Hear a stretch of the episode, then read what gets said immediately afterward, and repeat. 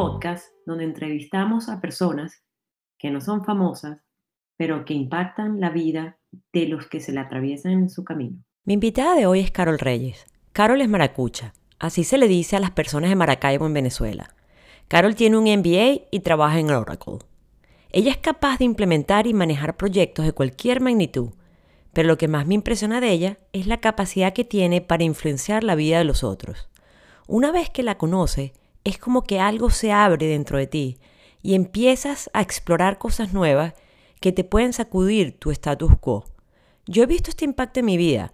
Creo que si no lo hubiera conocido, quizás me hubiese cerrado al impacto, a conocer y entender el impacto que tiene la energía en nuestra vida. Hola, Caro. Gracias por aceptar esta invitación. Eh, me encantaría hacerte algunas preguntas para conocerte mejor. Ok, si es que es posible que me vayas a conocer mejor. Mira, me da curiosidad entender cómo haces para impactar tanto a otras personas. ¿Cómo has hecho para llegarle adentro a la gente? ¿Cómo haces ver para verlas más allá de lo que son? O sea, siento que tienes mucho impacto con tus amigas. Mm, yo creo que no, yo no creo que no es nada intencional en cuanto a que voy con la intención de decir voy a crear un impacto. De hecho, yo no lo veo ni siquiera de esa manera. Yo simplemente soy quien soy, soy amiga tuya, soy amiga de mis amigas y yo creo que todos tenemos un impacto cuando eres amiga o tienes una relación con otra persona. Em, en cuanto a tu caso, lo que yo pienso es que la gente, o sea, eh, quizá yo soy a lo mejor más curiosa que mucha gente. A mí me da mucha curiosidad y, y me intereso mucho cuando yo tengo relaciones de verdad que me interesan. Yo me intereso mucho de qué piensan, qué les importa, eh, cuáles son sus intereses y quizá yo hago más preguntas a esas personas por curiosidad de lo normal, lo que, lo que hace que esas personas a lo mejor empiecen a pensar en cambios personales, pero yo creo que no es nada, o sea, nunca ha sido nada intencional de que yo diga, hoy voy a salir con Gaby y le voy a decir esto para que ella cambie, porque ella tiene que cambiar esto y esto, o sea, yo no podría ser tan, yo no sé tanto, como quien dice. Y otra cosa es que yo lo que pienso también es que a veces darle espacio a la gente, y again, yo no lo hago de una manera intencional donde yo digo, le voy a dar espacio a esta persona para que pueda darse cuenta de algo que ya yo veo. Al mismo tiempo que tú estás descubriendo algo sobre ti, yo lo estoy descubriendo también. O sea, caminando, hablando. Entonces, quizá eso sí, eh, de abrir, de pensar, y, yo me atrevo mucho a, hacer preguntas que a lo mejor ellos mismos no se atreverían ni siquiera a decírselas, o sea, como que quizá por ser atrevida, ¿no? Mm, muy interesante eso. ¿Qué ves en la gente? ¿Qué dice la gente? No, ¿qué ves en la gente? no, definitivamente yo no, no veo nada específico, o sea, cada persona es diferente y a mí me interesa alguien a mí si me interesa a alguien, por ejemplo, es porque quizá tiene una cualidad o un estilo de vida o cosas que no son compatibles a lo que yo haría o quién soy yo. Y es eso, es el, el, sentimiento general de, de, curiosidad sobre qué piensas, qué te gusta, quién eres. Eh, es eso, la curiosidad más que todo. A mí me interesa. ¿Y siempre has sido así, curiosa? ¿O es algo que has aprendido con el tiempo? No, yo siempre he sido curiosa. Sí, es más, he sido más curiosa quizá de saber más de los demás que de conocerme a mí misma. Por eso yo he estado en un path personal de autoencuentro y por eso a veces necesito mucho espacio personal para poder estar dentro de mí, porque yo tiendo a enfocarme más en las otras personas y en tratar de conocerlas. Muy bien. ¿Qué te inspira o qué te hace levantarte todas las mañanas de tu cama? Ay, bueno, ahorita mismo no es, algo que, no es algo que es algo general, yo no tengo nada general, a mí depende cuando me pregunten las cosas, ¿no? Ahorita mismo, ahorita mismo, este, es buscar esa sensación, el saber de que últimamente encontré la sensación de un estado, no digamos de felicidad, pero de, de estar contenta por mucho tiempo y ahora estoy tratando de revivir ese estado de estar contenta. Y eso quiere decir hacer un estilo de vida que me da la oportunidad de sentirme así todos los días. Este caso es cuando estuve en mis clases de yoga en Miami. Entonces, por ejemplo, o sea, mi práctica de yoga es algo que me da mucha felicidad. Estar con mis amistades me da mucha felicidad. Y compartir con las personas me da mucha felicidad. ¿Y qué te molesta? Depende, del, depende de, qué dimensión, o sea, de las personas, no me gusta que me digan mentiras, no me gusta la gente falsa. Vamos a decir, más en, a nivel energético últimamente, porque depende, o sea, depende de dónde me agarres, en qué momento del día y que, dónde estoy en mi vida, pero en este momento ahorita mismo estoy hipersensible a las personas que tienen bajas vibraciones energéticas. Por ejemplo, estuve con alguien estos días que tiene es una persona que todo lo que le decía, que antes es una persona que ha estado en mi vida muchos, muchos años y, y no es que ella ha cambiado, sino que yo he cambiado mi manera de recibir como ella se presenta, ¿no? Y es una persona que yo aprecio, pero la manera que se presenta y ahora mi nivel de conciencia, que no es mejor y peor que el de ella, es diferente, este, percibe que ella es una persona que todo es negativo, que si le haces una pregunta, o sea, si ella tiene una vibración muy, muy baja y entonces ahorita estoy muy hipersensiva a eso, entonces no puedo estar alrededor de ella y me, me causa un poquito de tristeza, pero me tengo que proteger más a mí. ¿Qué has aprendido en los últimos años que ha contribuido a tener más momentos de felicidad? Bueno, definitivamente a ponerme a mí primero, eso yo creo que ha sido el, más importante. Es, es en, cuando tomo decisiones es ponerme a mí primero. Buscar qué me, hace, qué me hace feliz a mí. Como se dice en inglés, compromise less. No estoy compromising mi tiempo, no estoy compromising este, mis ideas. Y otra cosa es que, y creo que esto es más la sabiduría de la edad, cumpliendo 50 años que nada, ¿se puede decir groserías en este podcast o no? Sí. que como dicen en inglés que, you know, I'm giving like at least 10 more fucks, less fucks a day than ever before. O sea, creo que la edad te da esa, ese permiso de, de verdad, es como que I don't sweat the small stuff anymore. I, I, I truly do not give a fuck and then I move on. ¿Qué quieres seguir aprendiendo?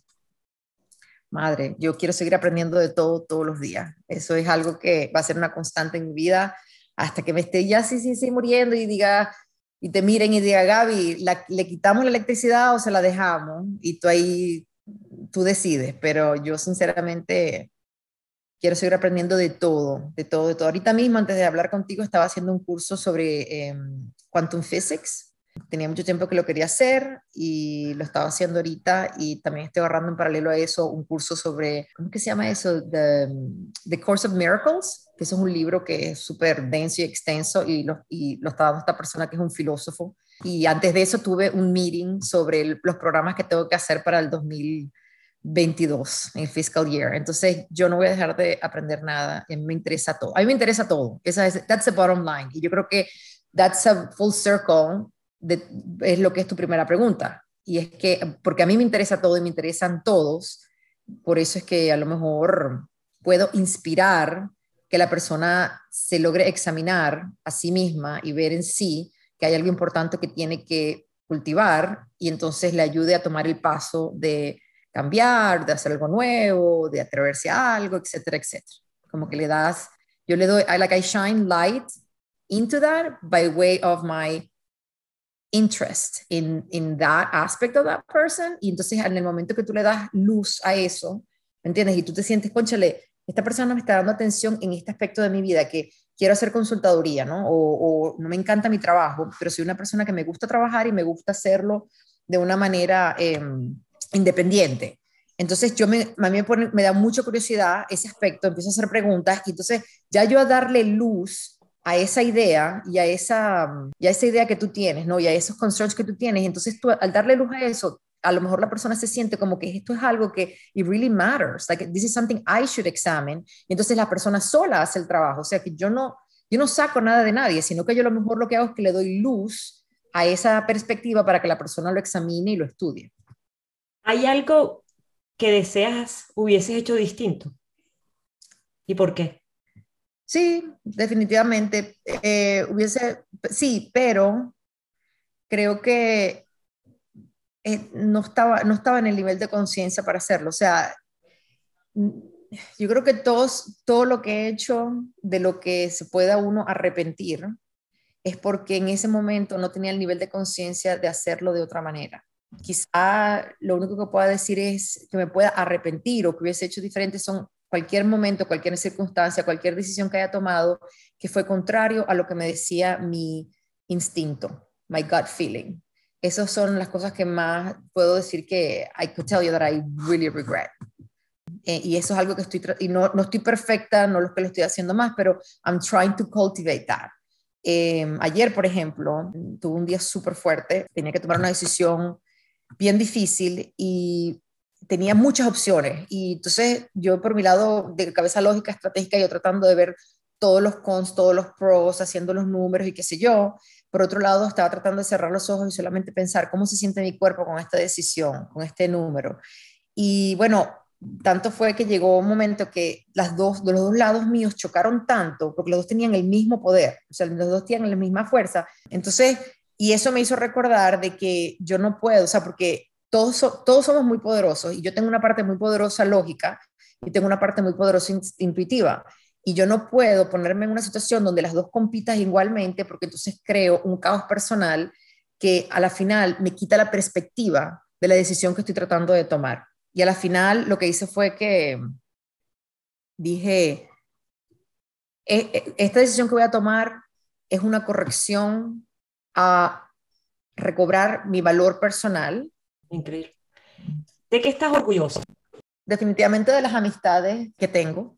Estoy muy orgullosa de mi, porque no solamente son la cantidad, sino es la calidad tú incluida, obviamente, tú, tu familia. Eso me da mucho orgullo, me da mucho orgullo que, porque es algo que yo creo que, como yo digo, como me preguntaste al principio, o sea, yo no hago las cosas con ningún tipo de intención de que voy a ser la mejor amiga, voy a ser sino que fluye de esa manera y después te das cuenta que yo cultivo mucho mis amistades, pero también es una suerte de, ¿me entiendes? De también ser como soy, que me, me, me guste, que me, que me dé placer, porque entonces o sea, los frutos que recojo ahora es que tengo amistades que son súper, súper cercanas de millones de años con las que puedo contar y eso para mí no tiene precio. Pienso que eso es una de las cosas que estoy más... Debo tener otras, pero esa es la que me viene a la mente ahora. ¿Cuáles han sido tus logros más recientes? Bueno, tomar esa decisión de ayer fue un gran logro.